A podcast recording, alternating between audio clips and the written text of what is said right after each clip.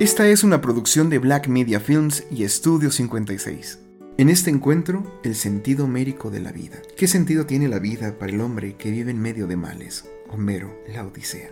Queridos escuchas, el fin de semana tuve la maravillosa ocasión de reunirme con mis amigos Martín y Pablo. Entre pizza, refresco, cigarro, mi puro de confianza y la tarde agradable para relajarnos, salió el tema sobre el sentido de la vida.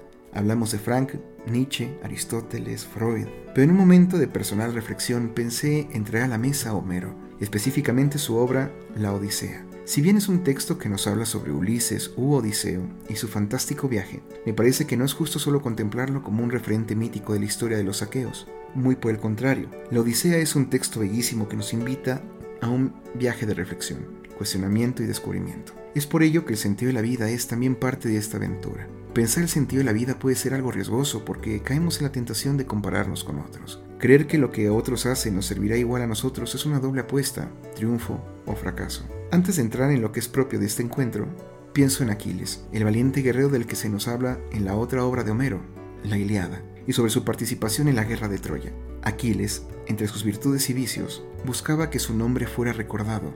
Podríamos decir que el sentido de su vida era la noción griega de la inmortalidad, ser recordado, ser reconocido. Aquí caminó Aquiles, el de los pies ligeros, y sí, lo logró. Pero a pesar de todo, hay quienes no lo conocen, pobre de Aquiles. ¿Es posible una vida buena para un mortal? Primero, antes que nada, ¿es posible encontrar respuesta a una pregunta que no se ha hecho? Ahora que pienso en la Odisea, cierto es que como lectores queremos saber qué le sucede a Ulises y a su tripulación, pero también es cierto que no podemos especular como quisiéramos. Incluso hay quienes se quieren enterar de quién es Ulises y qué es una Odisea.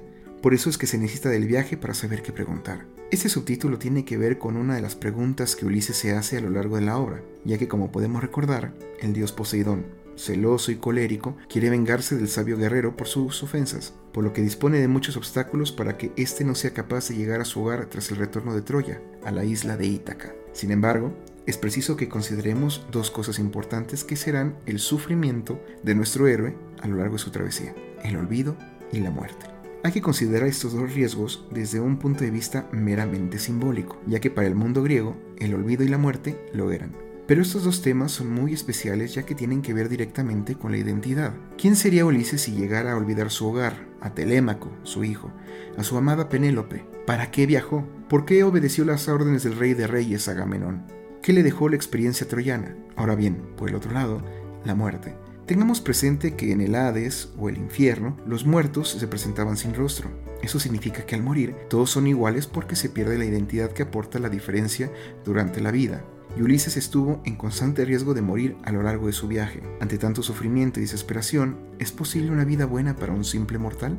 El deseo de Aquiles. Ulises llega a un punto en su viaje en el que se encuentra con una poderosa hechicera de nombre Calipso. Esta mujer fue responsable de buscar tentar a nuestro héroe de abandonar su viaje y quedarse a vivir con ella, de abandonar su sentido de vida.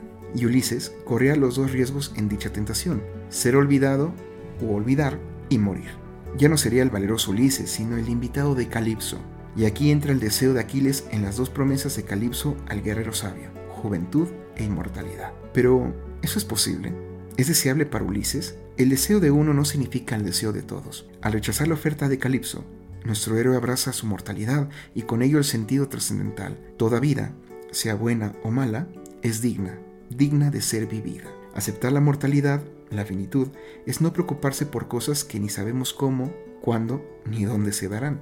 No recuerdo quién nos recordaba en la antigüedad que los dioses envidiaban a los hombres porque estos pueden morir. Ulises, hombre mortal, acepta el miedo, la tristeza, el dolor, pero también la alegría, la emoción, la pasión y la inquietud.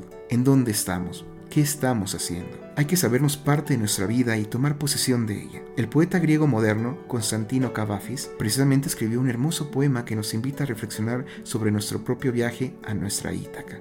Mis queridos escuchas, ¿qué les ha dejado hasta ahora su viaje. Quizá con ello el sentido de cada uno de nosotros se vaya descubriendo más y más para volver a descubrirlo. Nos estamos escuchando.